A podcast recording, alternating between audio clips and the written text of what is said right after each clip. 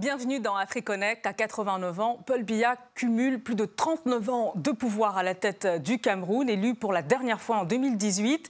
Quelles sont ses intentions pour 2025 Est-il possible d'envisager l'après-Biya au Cameroun? Le président lui-même l'envisage-t-il? On en parle tout de suite et on se connecte depuis Douala avec notre invité Josua Ozi, vice-président du Social Democratic Front, un parti d'opposition historique camerounais fondé par John Fundi. Bonjour à vous, Josua Ozi et merci euh, d'avoir accepté notre invitation dans AfriConnect sur RT France. Bonjour à vous et bonjour à tous les téléspectateurs euh, de RT France euh, et de l'émission AfriConnect. Alors, on va se projeter pour commencer, Josva Ozi. Quelle est votre vision de l'après-BIA Écoutez, elle est je dirais, un tout petit peu flou parce qu'aujourd'hui, euh, tout le monde sait qu'il y aura un après Bia, mais tous ceux qui sont autour euh, du président Bia font comme si euh, ça n'existera jamais.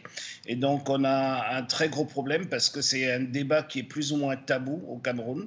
Et on est en train d'arriver à la fin d'un cycle et je dirais même qu'on est au bord du précipice. Euh, et c'est extrêmement dangereux parce que euh, euh, il y a autour de BIA, il n'y a rien qui semble, en fait, il n'y a pas d'institution forte, il n'y a pas de personnalité forte qui pourrait, dans la limite de la légalité, faire ces 140 jours de transition politique nécessaires pour arriver à une élection. Donc nous craignons que si rien n'est fait et si ces institutions euh, républicaines et euh, les personnes qui les incarnent surtout euh, ne sont pas renforcées, on risque d'avoir une situation où soit la rue ou l'armée devrait prendre ses responsabilités. Je suis un homme politique, je suis vice-président d'un parti politique républicain, je ne veux pas que cela arrive et c'est pour cela que nous dépensons beaucoup d'énergie et beaucoup de temps euh, pour faire en sorte qu'il y ait une véritable transition politique au Cameroun. Et je crois qu'il y a aussi un mélange un peu de, problèmes parce que ceux qui aujourd'hui sont au pouvoir euh, ont une crainte bleue d'une sorte de justice transitionnelle et donc euh, essayent de freiner à tout prix le fait de parler ou alors d'organiser cette transition pour qu'elle se passe de façon politique. Alors, je vous propose d'écouter euh, Charlemagne Pascal euh, Messanga-Niamding qui va intervenir tout au long de l'émission. Il est politologue, maître euh, de conférences euh, en sciences politiques et en droit public, biaïste surtout, et membre du comité central du RDPC, le Rassemblement démocratique du peuple camerounais, le parti au pouvoir au Cameroun. Il y a certes depuis 39 ans un président à la tête de votre pays, mais existe-t-il un système BIA qui verrouille tout? Je lui ai posé la question et on l'écoute. Il existe un système démocratique tenu par un chef d'État qui a été démocratiquement élu depuis le 6 novembre 1982. Je crois que le Cameroun aujourd'hui, si on peut parler du système BIA, c'est un système démocratique ouvert où plus de 200 partis politiques se rivalisent, sont en rivalité, avec une assemblée qui, depuis près de 40 ans, compte à peu près une dizaine de partis qui se sont présentés à la députation et au Sénat. Alors, pas de système BIA, mais un système démocratique qui repose sur la pléthore de partis politiques, euh, selon euh, Pascal Messanga-Niamding. Votre réaction? Écoutez, euh, il est dans son rôle quand il dit cela. je dirais tout simplement que je n'attendais pas plus venant de lui. Aujourd'hui, si on veut parler de démocratie, on doit reconnaître qu'une institution, un pays véritablement démocratique se donne euh, des verrous pour pouvoir euh, garantir cette démocratie, un des verrous très très importants, euh, surtout dans des démocraties naissantes comme celle du Cameroun, c'est la limitation des mandats. je crois que notre démocratie est née avec la Constitution de 96 avec des limitations de mandats et M. Biya l'a fait sauter et pour rester aussi longtemps que possible. Euh, il faut noter que euh, dans une démocratie, quand on a un système démocratique, un système démocratique doit au minima pouvoir garantir euh, des alternances à tous les niveaux, au niveau des municipales, des législatifs, etc., ce qui n'est pas le cas au Cameroun aujourd'hui. Au Cameroun, nous nous battons encore pour l'avènement de la démocratie. Et je crois que Pascal Messaganyandine confond multipartisme et démocratie. Ce sont deux concepts bien différents. Et comment fonctionne ce système, Paul Biya Qui sont ses garants?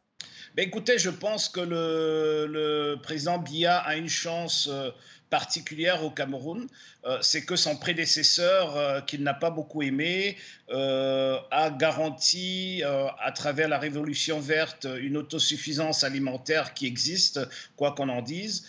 donc les Camerounais n'ont pas faim. Les besoins de base se trouvent aussi plus ou moins disponibles pour les Camerounaises et les Camerounais. Donc il n'y a pas une urgence politique pour changer. il faut aussi dire que le pouvoir fait tout euh, pour déconstruire euh, toute revendication euh, pour un meilleur pouvoir d'achat. Et ce pouvoir, pendant 40 ans, a aussi déconstruit toute notre identité nationale qui avait été forgée les 30 années avant lui. Et donc, à l'absence d'une identité nationale, on est dans une situation de euh, de multitudes de nations euh, que d'autres vont appeler des tribus. Et donc les gens s'occupent plus de leur tribu euh, plutôt que du pays. Et on peut le dire pour que les téléspectateurs le comprennent. je dis souvent qu'on a l'impression que la direction de notre pays, c'est un peu comme l'ONU. tout le monde sait que ça existe, tout le monde sait qu'on est membre, mais personne n'y croit vraiment et personne ne s'occupe vraiment de ce qui se passe là-bas. Donc c'est un peu... On associe souvent... On associe souvent le Cameroun à, la France-Afrique. Justement, euh, quelle est la contribution du système euh, euh, de, la France-Afrique à perdurer et pour certains qui perdurent encore sur le continent, au système BIA Écoutez, la France-Afrique est omniprésente. Hein. Vous savez, mon parti politique est contre le franc CFA. Du moins, on n'est pas contre une monnaie commune en Afrique, encore moins une monnaie commune en Afrique centrale et en Afrique de l'Ouest, mais nous sommes euh, contre l'absence de souveraineté de notre monnaie, nous sommes contre l'absence de souveraineté de notre économie. Euh, nous nous battons contre tout cela et nous pensons aussi que c'est une des raisons pour lesquelles nous sommes dans l'opposition depuis 30 euh, ans aujourd'hui. Parce que la France-Afrique est présente, qu'on le veuille ou pas, et le Cameroun est un maillon essentiel de cette France-Afrique en Afrique centrale. Vous savez, si le Cameroun s'écroule, la Centrafrique n'existe plus, le Gabon s'écroule tout de suite après, le Congo-Brazza, et le Tchad, n'en parlons même pas. Donc, euh, il est important que pour euh, ces intérêts-là, euh, que le seul garant de ce système, de cette France-Afrique, reste en place aussi longtemps que possible. Mais maintenant, si on ne garantit pas une transition politique, je pense que ce système de la France-Afrique au Cameroun est exactement dans la même situation que la classe politique camerounaise, c'est-à-dire nous sommes dans euh, nous, nous, préparons pour un chaos certain. Alors on associe euh, le Cameroun euh, à la France-Afrique, mais aussi à la corruption.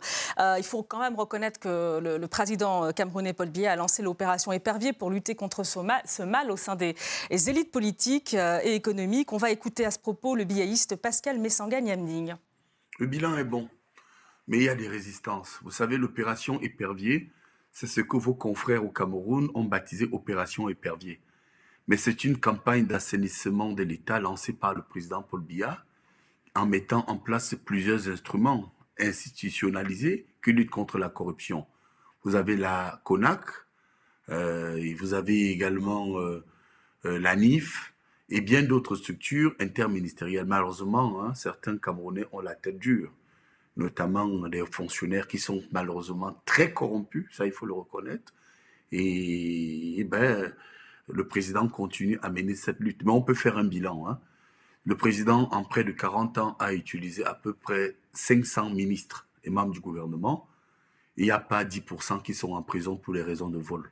C'est pourquoi je pense qu'effectivement, ça se passe très bien et il y a espoir. Si vous avez à peine 10% des personnes qui détournent les fonds et qui sont appréhendées, c'est plutôt une bonne chose pour le Cameroun. Alors, José Ozzy, l'opération Épervier, c'est une opération d'assainissement au plus haut niveau, pas une chasse aux sorcières euh, contre les opposants et les potentiels rivaux, comme certains l'affirment, notamment les détracteurs de Paul Biya Écoutez, euh, oui et non. Euh, nous savons très bien au Cameroun, et je pense que 24 millions de Camerounais partagent cet avis, y compris le président Biya lui-même, qu'il y a plusieurs personnes qui vivent au-delà et de loin au-delà de leurs possibilités. Leur train de vie est de loin au-delà de leurs ressources, mais ils ne sont pas inquiétés pour des raisons politiques. Donc, il y a une chasse aux sorcières, il y a surtout euh, des règlements de compte politiques et surtout un positionnement politique, c'est-à-dire qu'on déclenche l'opération à chaque fois qu'il y a une petite grogne pour pouvoir apaiser les populations. Donc le but recherché avec cette opération, ce n'est pas d'assainir les finances publiques, loin de là. Euh, je, au Parlement, nous le répétons tous les jours. Et euh, Pascal Charlemagne le sait très bien, nous venons de la même région, nous venons, nous partageons les mêmes origines et chez nous, nous disons que le poisson pourrit par la tête. Donc, euh, s'il veut euh, véritablement nettoyer, qu'il commence par la tête. On ne commence pas par la queue quand on a un poisson euh, qui commence à pourrir. Donc, il est évident aujourd'hui, et tout le monde le sait, qu'il y a un problème de détournement de fonds grave au Cameroun. J'aimerais juste préciser euh, quand nous parlons toujours de corruption, à ma connaissance, il n'y a pas de Camerounais en prison, il n'y a pas de personnes en prison au Cameroun pour corruption à proprement parler. Euh, c'est pour des détournements de fonds. Et euh, ces détournements de fonds, pour qu'ils cessent, il faut changer le système administratif, c'est-à-dire que vous ne pouvez pas être président de la République et ministre après ministre entre dans le même bureau, arrive à détourner des milliards et vous ne changez pas le système qui leur permet de détourner ces milliards. Parce que les mettre en prison, c'est une chose, mais il faut aussi euh, qu'on ait un audit de nos finances publiques, qu'on ait un audit de, euh, de nos systèmes de, Oui, il y a eu des améliorations dans les passations de marché, etc., mais ça ne suffit toujours pas.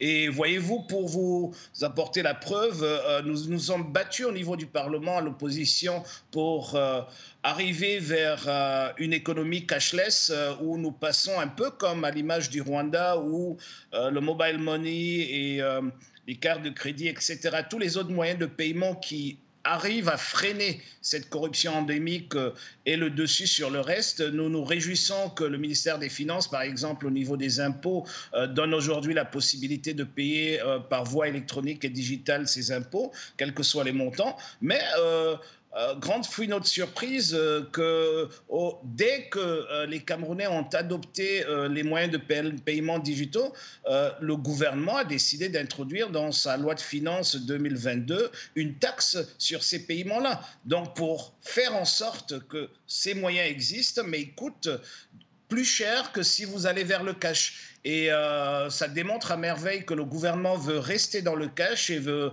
continuer à détourner. Et les montants qui sont détournés aujourd'hui sont ahurissants.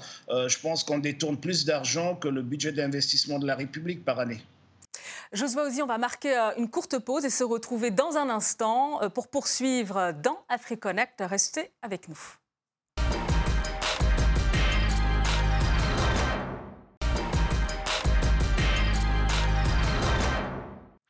Retour euh, dans AfriConnect sur RT France. Nous sommes euh, avec euh, Josua Ozi, le vice-président du Social Démocratique Front. On évoque avec lui l'après-BIA. Il est à Douala. Le pouvoir camerounais qui est confronté à d'importants défis sécuritaires, comme ses voisins dans la sous-région, notamment avec Boko Haram. Mais il faut citer également la crise anglophone dans le nord-ouest et le sud-ouest du pays, le Nozo, une vaste zone riche en pétrole, l'Ambazonie, un État autoproclamé. On parle de crise, mais aussi de véritables guerres civiles. Alors pourquoi la crise anglophone perdure? Écoutez l'avis du biaïste Pascal Messanganyamding. Elle perdure parce que, pour deux raisons. D'abord, il y a les causes exogènes. Voyez-vous, euh, dans ces causes et les causes endogènes. Causes exogènes.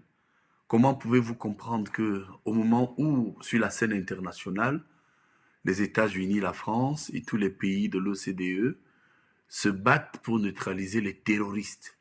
Et malheureusement, en Afrique, il n'y a que des guerres.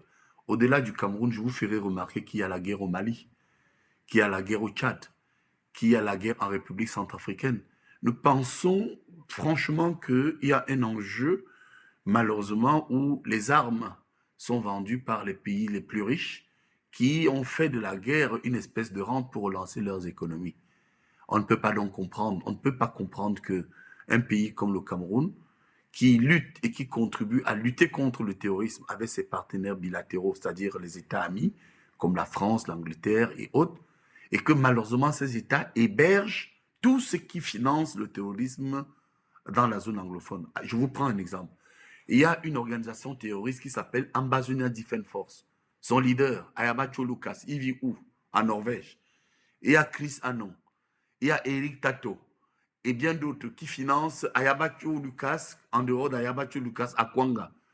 Qui finance l'autre organisme terroriste, mon cher monsieur.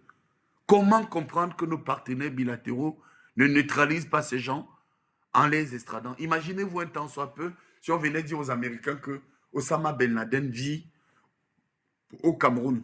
Ce serait un scandale. Donc vous voyez donc que malheureusement, nos partenaires des grandes puissances veulent entretenir cette guerre pour des raisons géopolitiques, pour des raisons de pétrole. Bien entendu aussi, il y a des causes endogènes. Je reconnais que le président Paul Biya a fait énormément d'efforts avec le grand dialogue national. Malheureusement, il y a aussi des extrémistes, hein, comme dans tous les pays du monde, qui ont pour seul objectif de voir Paul Biya partir.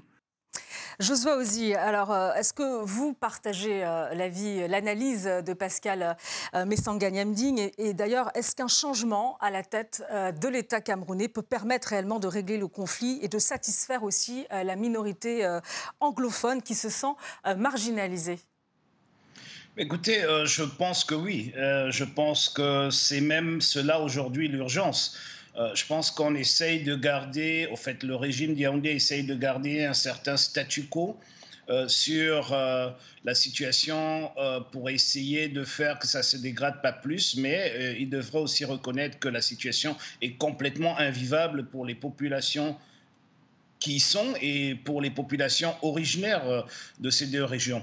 Donc il est, il est évident aujourd'hui, je le dis souvent pour le caricaturer, que si euh, on annonce le départ de M. Biya, euh, c'est certain que les militaires euh, déployés sur, le champ sur les champs de bataille et les sécessionnistes vont probablement fêter cette nouvelle dans les mêmes bars parce que nous avons dans tout le Cameroun plus ou moins les mêmes problèmes, mais dans le sud-ouest et le nord-ouest, ces deux régions d'origine anglophone, il y a un problème politique spécifique, c'est-à-dire que c'est une parti qui est venu rejoindre le reste du Cameroun euh, sur la base d'un contrat qui aujourd'hui n'est plus respecté. Euh, j'en veux pour preuve, si vous regardez le protocole l'État, euh, les, sept personnalités de l'État, il n'y a aucun anglophone. Vous ne pouvez pas joindre deux partis ensemble dans, laquelle, et dans ce contrat qui est la nouvelle constitution fédérale.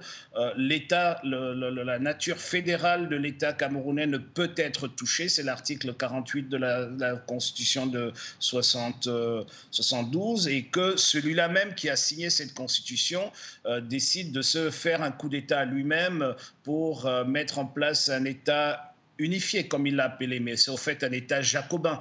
Et, c'est contre cela que les gens se battent. Maintenant, il est clair, et je suis d'accord avec M. Nyamding, euh, qu'il y a des extrémistes de tous bords dans le régime de Yaoundé et aussi dans les, euh, comment dirais-je, dans, dans le, problème anglophone, c'est-à-dire ceux une euh, qui pensent que... une instrumentalisation qui vient de l'extérieur aussi dans le but de déstabiliser le, Cameroun?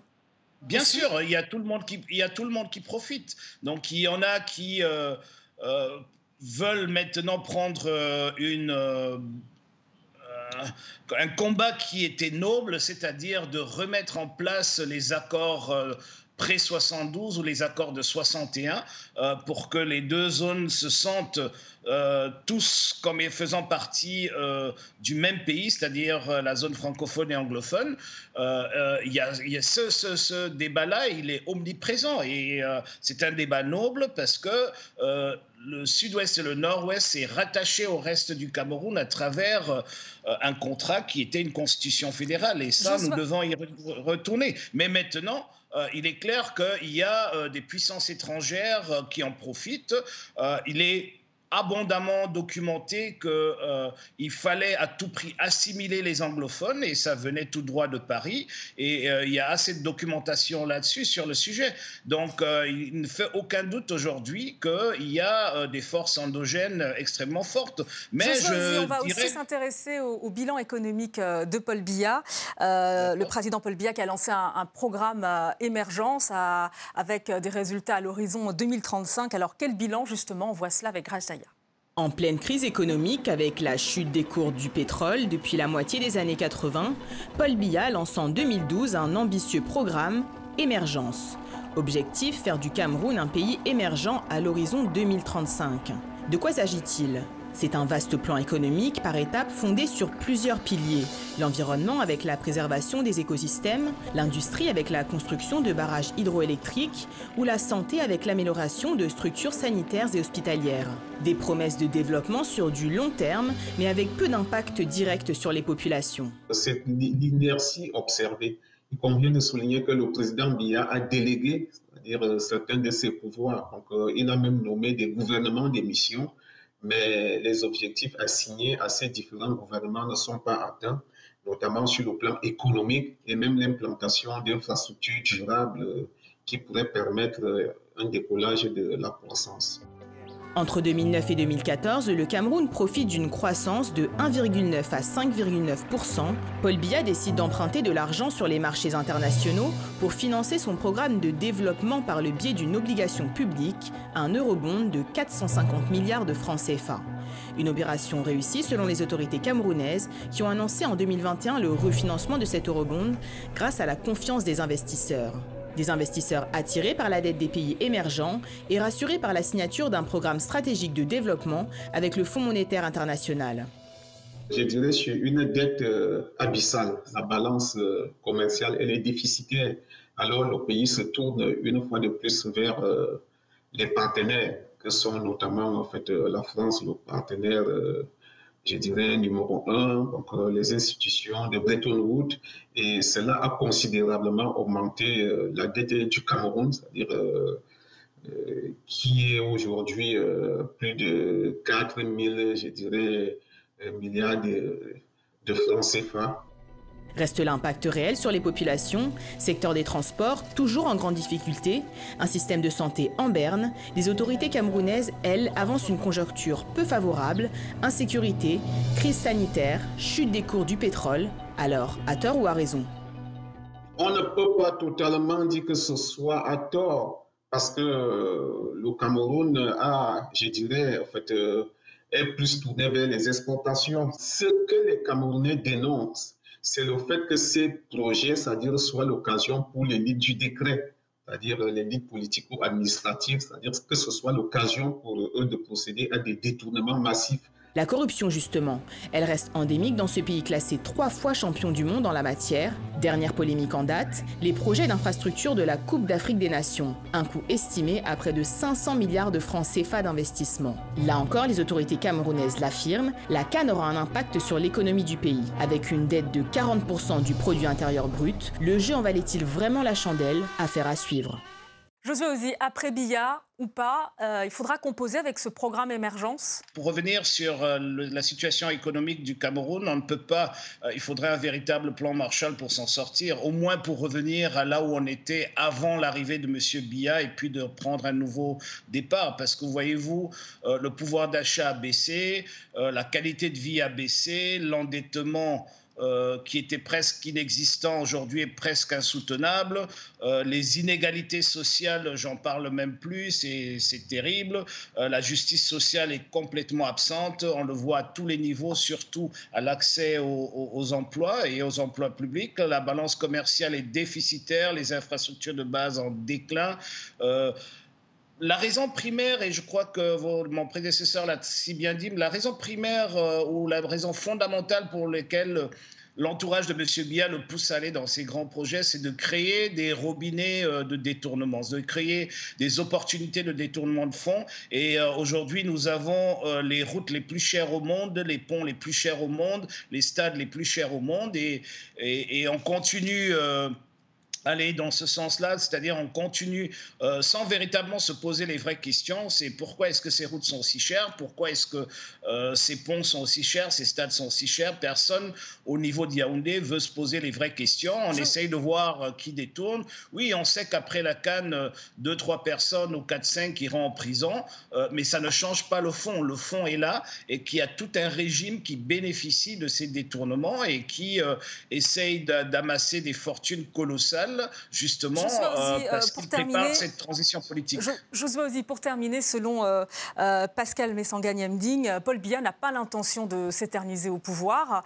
votre avis là-dessus et le rôle aussi de l'opposition qui subit aussi une certaine forme de répression, hein, notamment on l'a vu avec l'un de, vos rivaux, l'opposant Maurice Kamto, c'est un, ex-ministre du, du camp Biya qui aujourd'hui connaît des, déboires avec euh, la justice Écoutez, euh, c'est peut-être un rival, mais pas un adversaire. Donc, euh, les déboires avec la justice, euh, nous au SDF, on les connaît depuis 1990. Euh, nous avons eu plusieurs de nos militants aussi exécutés par ce régime et de nombreux autres ont tout perdu et ont passé de nombreuses années en prison. Donc c'est pas quelque chose qui date d'aujourd'hui.